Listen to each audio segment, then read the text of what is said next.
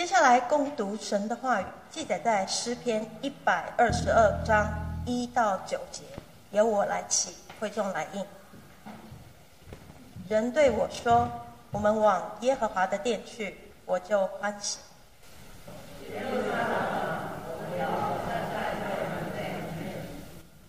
耶路撒冷被建造，如同联络整齐的一座城。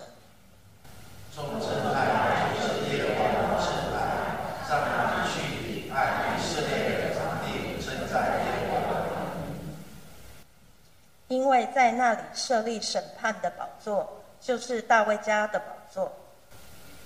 你们要为耶路撒冷求平安，耶路撒冷爱你的人必然兴旺。愿你城中平安，愿你宫内兴旺。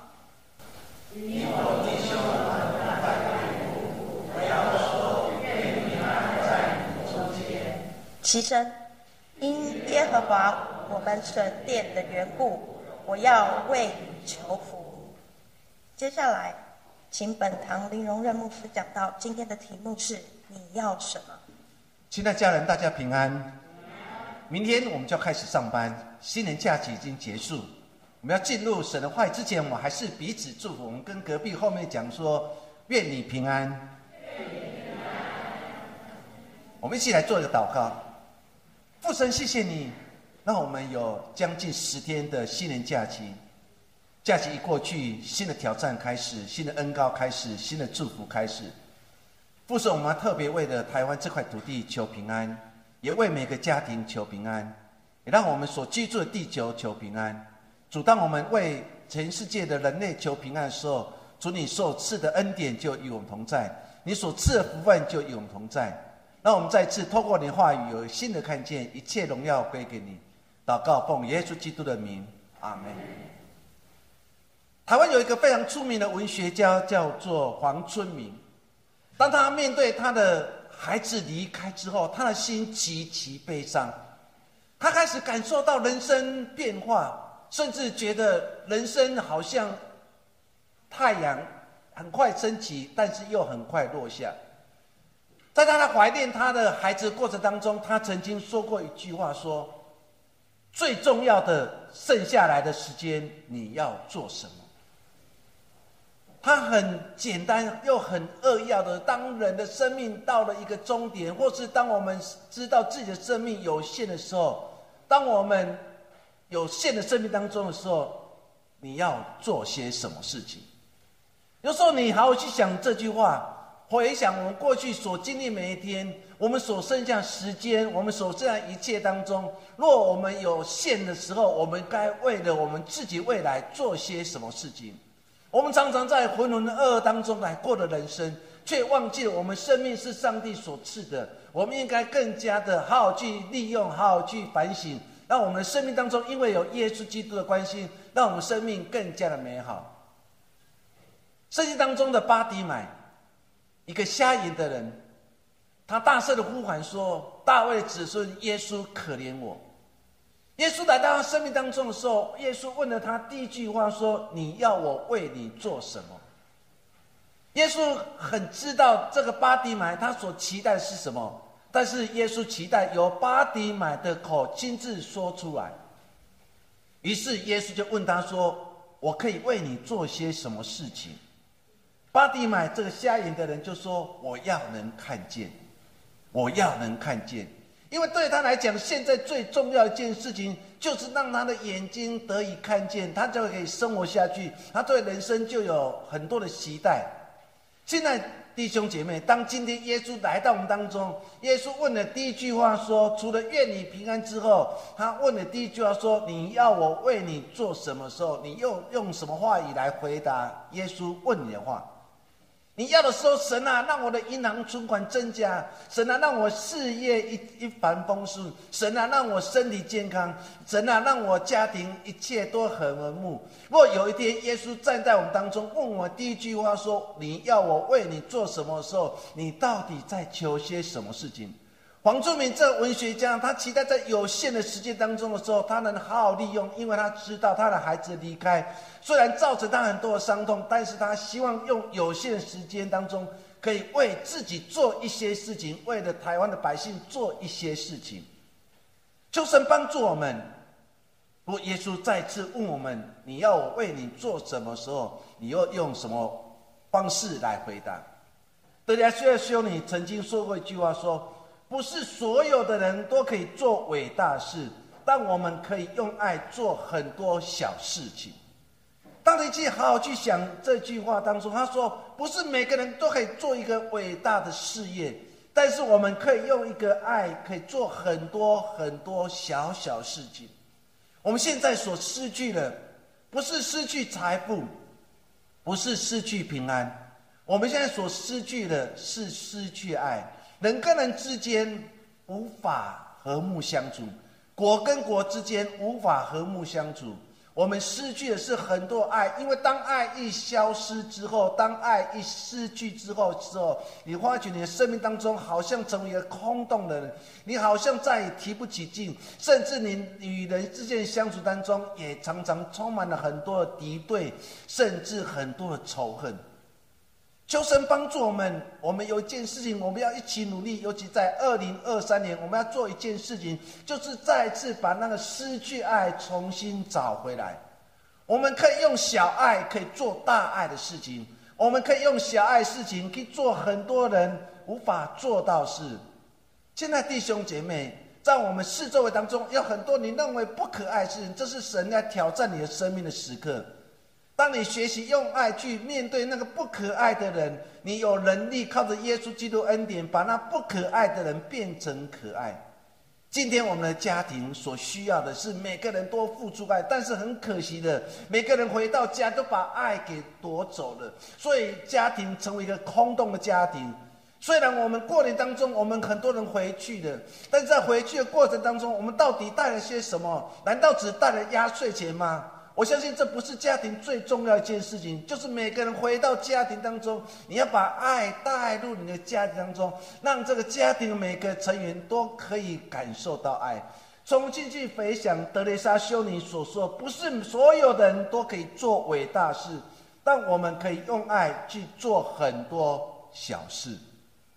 求神赐福于我们。我们今天所读的诗篇一百二十篇，一直到一百三十四篇。我们称为叫做上行之诗，所以在那个一百二十篇底下有一行的字叫做大卫的诗上行之诗。当你去读从一百二十篇、一百三十四篇当中，总共有十几篇当中，他在讲上行之诗或是登阶之诗。什么是上行之诗或是上或是登阶之诗？意思说，在爬楼梯上升、登上、爬上的过程当中所吟唱的。诗歌，所以以色列百姓他们要回耶路撒冷，他们每一年至少要回一次，回到耶路撒冷。他们千里迢迢，经过很多苦难，总算来到耶路撒冷。要进入圣城之前，要进进圣所敬拜神之前，有一一个阶梯，总共十五个阶梯，叫做门尼可诺。在尼可诺的面前有十五个阶梯。当这所有朝圣者站在第一阶当中的时候，他们就要开始吟唱上行之诗。人对我说：“你要往哪里去？”我就说：“我要往耶和华的殿。”我的心就欢喜。他们就一阶一阶的唱着，甚至吟唱着，甚至颂唱着他们所谓的上行之诗。所以，我们今天所读的诗篇一百二十篇到一百三十四篇，我们所读的一百二十篇当中。在诉说以色列人，他们一年有三次，他们必须回到耶路撒冷去朝见神，至少要三次。但是不是每个人都可以三次回到耶路撒冷？有些人可能一次，有可能两次，但大部分如果三次，他们必须回到耶路撒冷。他们开始离开了部落，他们开始离开了帐篷，离开所居住之地的时候，刚开始这些朝圣客可能只有一个。可能只有两个，但是越走的时候，越多人来聚集，然后越多人聚集当中的时候，他们就越唱诗，沿路上唱的诗来歌颂赞美神。他们好不容易经过很多的困难、很多的危险当中，总算来到耶路撒冷。他们看到圣城耶路撒冷在山上的时候，他们就开始吟诗赞美神。当他们吟诗赞美神的时候，所有过去在旅途当中所有的苦难、甚至所有忧愁、所有疲惫、所有艰辛，一切都忘记。因为当他们在赞美的时候，尤其他们慢慢往上爬，在爬坡的时候，他们慢慢的越来越看得清楚那个耶路撒冷圣城的荣耀跟辉煌的时候，他们开始诉说：我以前啊，在。在小时候，我看到耶路撒冷是如此的伟大，我看见神的荣耀，我要吟诗赞美神。于是这些朝圣客就在爬坡的当中的时候，他们不断的诉说神的荣耀，不断的诉说耶路撒冷的荣美，并且感谢上帝为他们所做一切。因此，当他们慢慢爬坡的时候，自然就会吟诗来赞美神。这就是所谓的上行之事。今天我们不用像过去的朝圣者，甚至以色列百姓要爬坡才能进入耶路撒冷城。我们不用像过去的朝圣者要经历很多困难，因为要从他们所居住的地方，可能半路上会遇到强盗，会遇到野兽攻击，遇到很多食物的缺乏、水的缺乏。他们遇到种种难关当中时候，但是只要想到我要进入耶和华的殿的时候，他们心就欢喜。所以诗篇一百二十篇第一节说。人为动为我说：“你们要去哪里？”他说：“我要去耶华殿，我的心就欢喜。”你就可以想象当时的朝圣客，当时的以色列人，他们内在的欢喜跟快乐，因为他们知道他们要的是什么，因为他们知道他们所求是什么，因为他们想到耶路撒冷，希望耶路撒冷带来祝福，让耶路撒冷继续兴旺。因为当耶路撒冷一兴旺的时候，我们的家庭也就兴旺了。所以，我们今天要透过诗篇一百二十篇当中，我们一起来思考几件事情。第一件事情就是找回信仰的热情。诗篇一百二十二篇的一到二节这样说：“人对我说，我们往耶华殿去，我就欢喜。耶路撒冷啊，你的脚站在门内。”当你好好去读这段话当中，说人对我说，一说旁边人就问这些朝圣客说：“你们要去哪里呀？你要去哪里呀？”这些人，这些朝圣说：“我要往耶和华殿，因为往耶和华殿的时候，我的心就欢喜。我期待我的脚永远站在耶和华的圣殿里面。”你可以想象大卫在写这首诗歌当中，他那个喜乐。他要进入耶和华的殿了，他进入圣殿敬拜神了，所以他自然就欢喜而快乐。但是你要想，大卫在写这首诗的时候，再回想我们现在教会，我们主日礼拜天我们去教会敬拜神，我们真的心欢喜吗？我们真的心快乐吗？我印象很深刻，每次我奶奶奶，她每次从彰化。然后来到我们家，然后他每天期待一件事情，就是主日可以到圣殿敬拜。你知道早期的信徒，他们到教会，他们要带圣经跟圣诗，不像现在教会，教会已经为大家预备好所有的圣经圣诗在你座位前面，甚至也可以不用带圣诗，因为在投影幕当中，你就会看见所读的经文。我印象很深刻，我阿妈是一个不认识字的人。有天我就问他说：“哎，阿妈，你可以告会不会最下面？你讲会敬拜神的，我要敬拜神。啊，敬拜神要带什么？他说要带圣经圣旨。我马上就回问阿妈说：阿妈，你每次从彰化上来，你包裹里面总是有圣经圣诗，但是你都看不懂字，你为什么还带带圣经圣诗？他说：因为我不懂，但是我心懂。”因为我知道神爱我，于是我带着他走路的过程当中，他去我的母会敬拜的时候，他就沿路唱的圣诗。你知道，一个不认识字的阿妈，他沿路上一直唱着圣诗，一直吟诗赞美神，一直走，一直走，走到少会的时候，他的心欢喜的。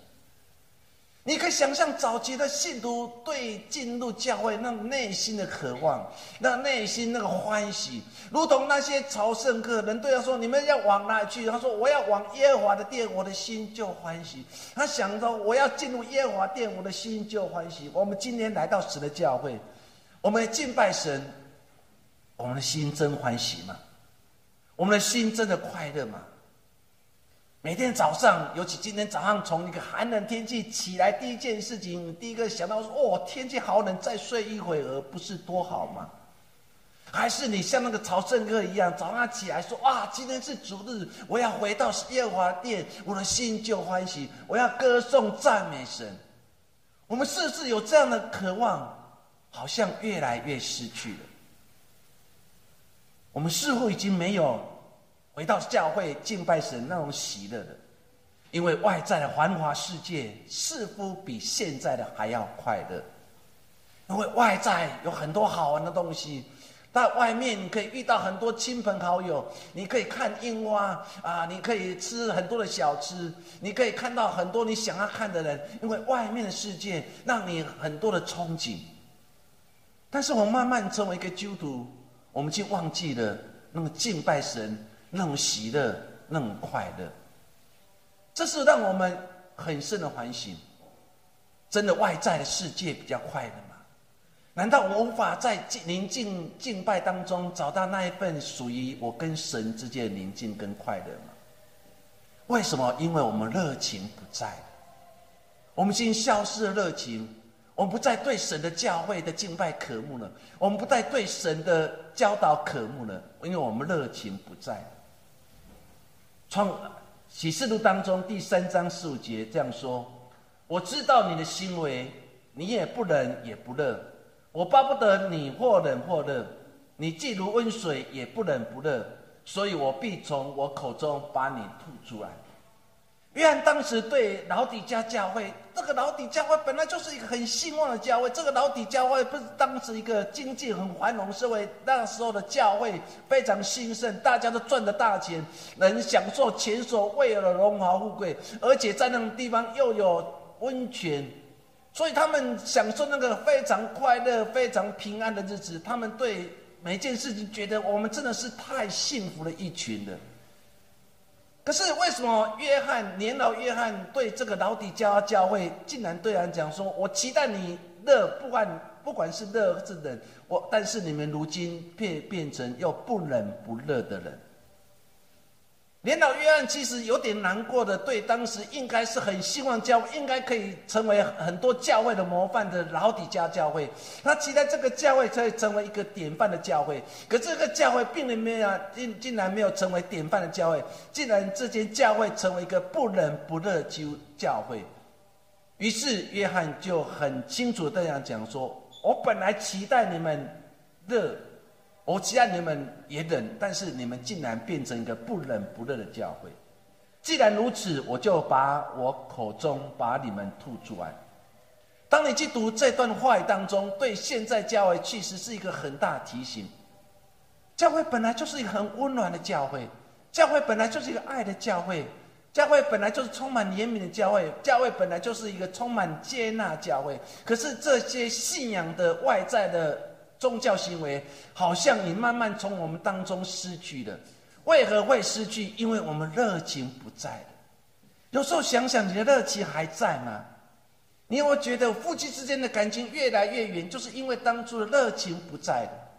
为什么对神的教会不再热情？是因为你是否感受到那只是一个冰冷冷的教会，它不再是一个热情的教会？我们必须重新来反省，我们今天教会失去了什么？教会设立的目的又是什么？我今天成为耶稣基督门徒，我又为了什么？我们是不是已在这个时代当中，我已经慢慢失去那个热情？我不再对所听得到感动了，我不再对所唱诗歌感动了，我不再对弟兄姐妹所发生的大大小小事情觉得有负担了。我慢慢觉得这一件事情好像跟我没有任何关系了。我跟他之间的距离是越来越远。当人跟人之间距离越来越远，当教会跟信徒之间距离越来越远的时候，我们当然第一个环境，这是一个冰冷的教会，这是一个不再有爱的家庭。就求神帮助我们，重新找回那个失去热情，重新找回我当初我第一次信主，当我站立在神的台前。当牧师问我说：“你要成为个基督徒，你相信圣父、圣子、圣灵？”我说：“我愿意。”不管在任何的状态当中，依然要信告神，我说我愿意。但是如今这样的愿意似乎无法从你口中再次实践出来，好不好？我们重新把已经失去的热情找回来。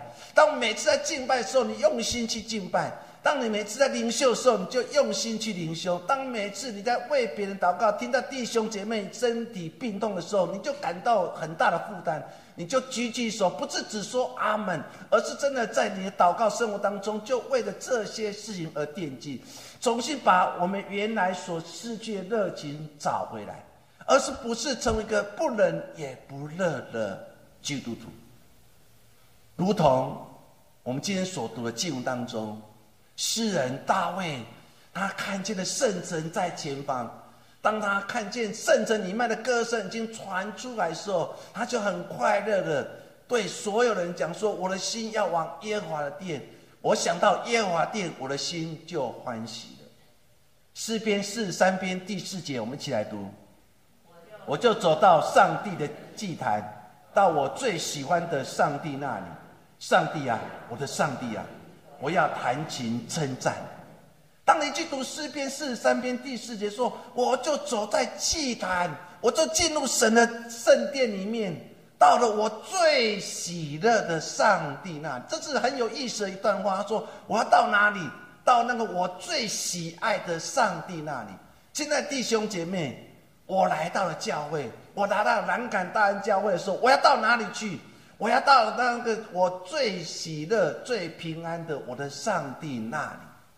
他说：“上帝啊，我的上帝啊，我要弹琴称赞。”很清楚的，这些诗人他们进入神的圣殿敬拜，只有一件事情，就是大声的赞美、归荣耀给神。亲爱的家人，你每次来到圣殿当中，你是不是有这样的心态？主啊，我要歌颂赞美你。主要我要将一切荣耀归给你，我要把所有烦恼一切抛之脑后，我要单单的仰望你。诗人说：“我要到最喜乐的上帝那里，我要到我最喜爱的上帝那里。”你有把上帝当做你生命当中最喜爱的一部分吗？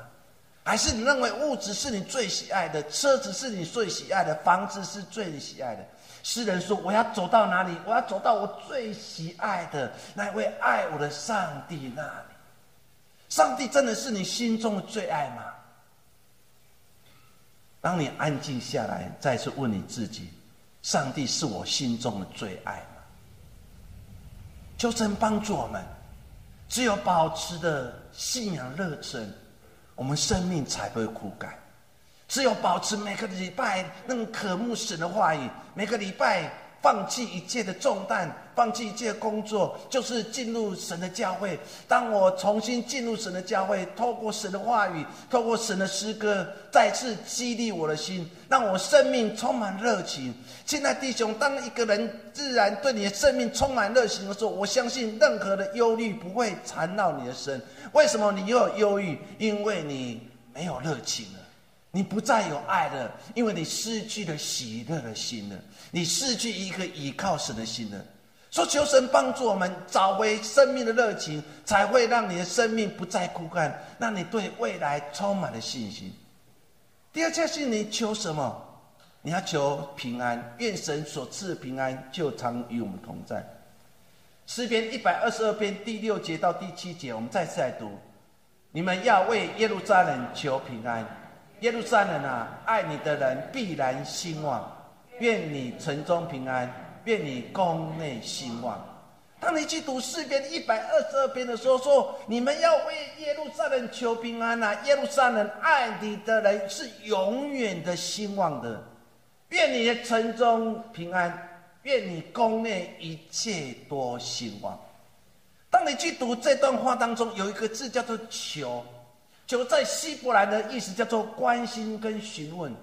他说：“为耶路撒冷求平安，就是为耶路撒冷这个地方，我们付出你的关心，甚至常常问我们所居住的地方是否平安。”耶路的意思就是奠基跟根基的意思，撒冷就是小肉，也是平安完整或是债务还清了。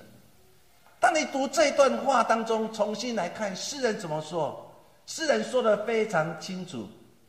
他说：“怎样，他说：“你们要为耶路撒冷求平安。”一说你们要常常为这个城市来做祷告，为你们所居住这个地方祷告。因为当你为这个地方祷告的时候，那神所赐的平安就会赏赐给他们。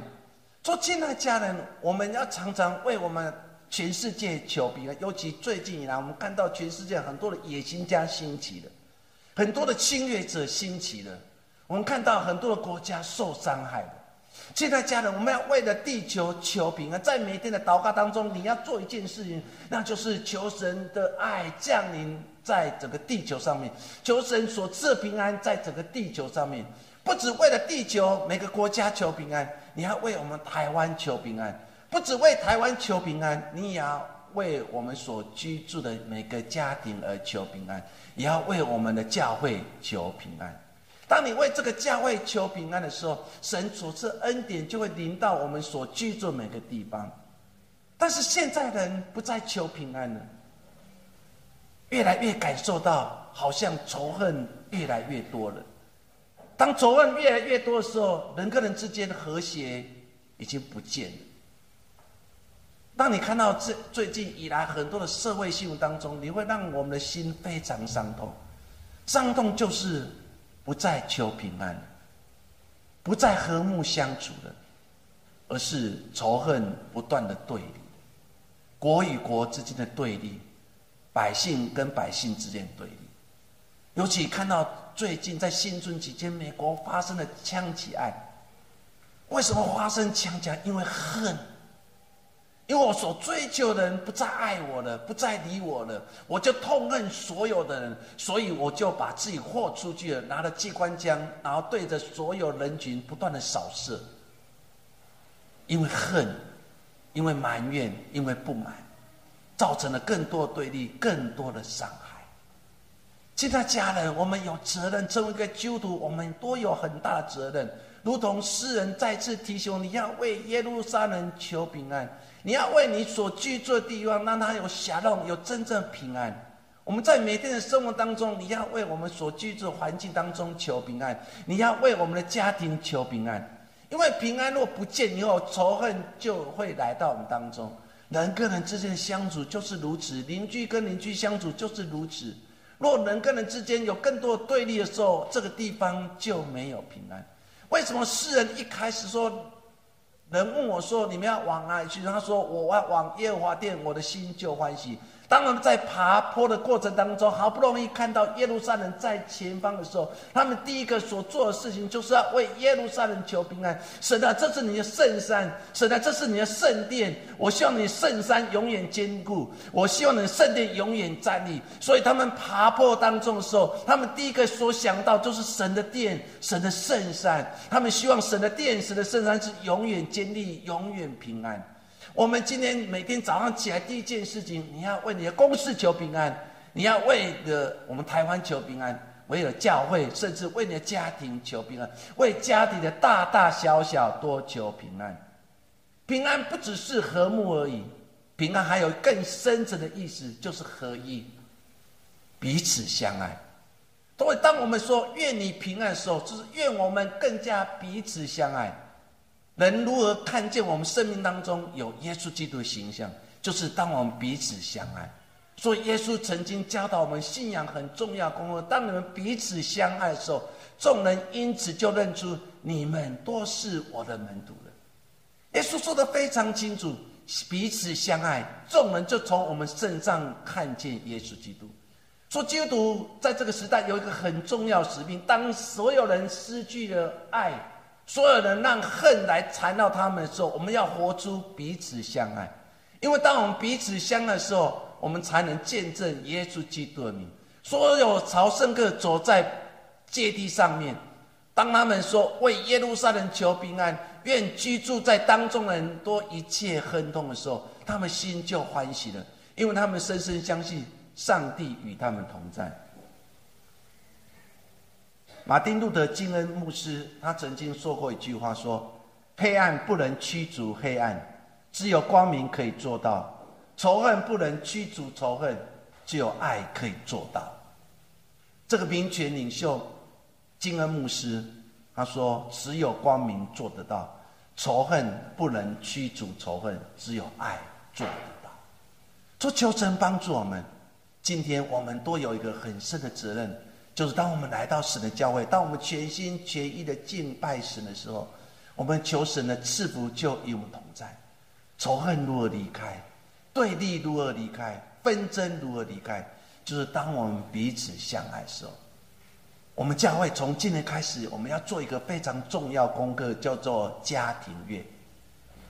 第五个礼拜就是我们家庭日，那我们真的是重新回到当初我们彼此相爱时刻，回到当初我们一起来到圣殿敬拜神的时刻，回到当初我们一起坐在礼拜堂一起荣耀归给神的时刻。我小时候印象非常深刻，每个主日，我爸爸、我妈妈只要没有工作。他们已经会带着我们全家一家五口，就坐在教会的椅子上面，然后等到时间到，一起来敬拜神，然后再从教会一起走路回家。那么感动，其实到现在还不断的感动我的心。但是如今，我们一起敬拜神的心，好像已经慢慢消失了。好不好？我们重新找回过去那彼此相爱。找回过去，我们彼此对彼此之间的爱与关心。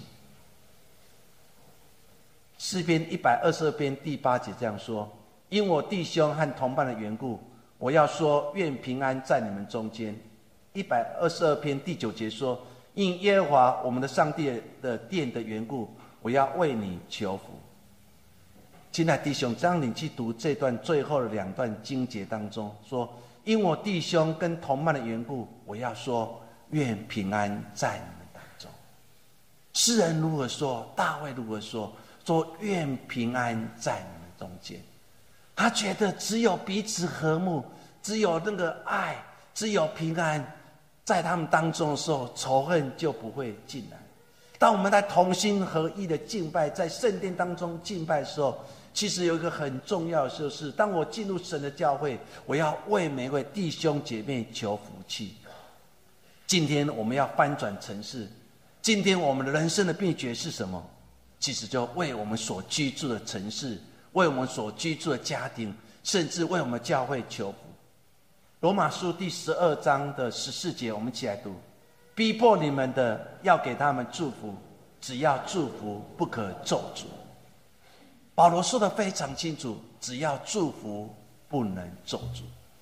求神帮助我们，新年假期即将要结束了，我们回到神的教会来敬拜。我们要求什么？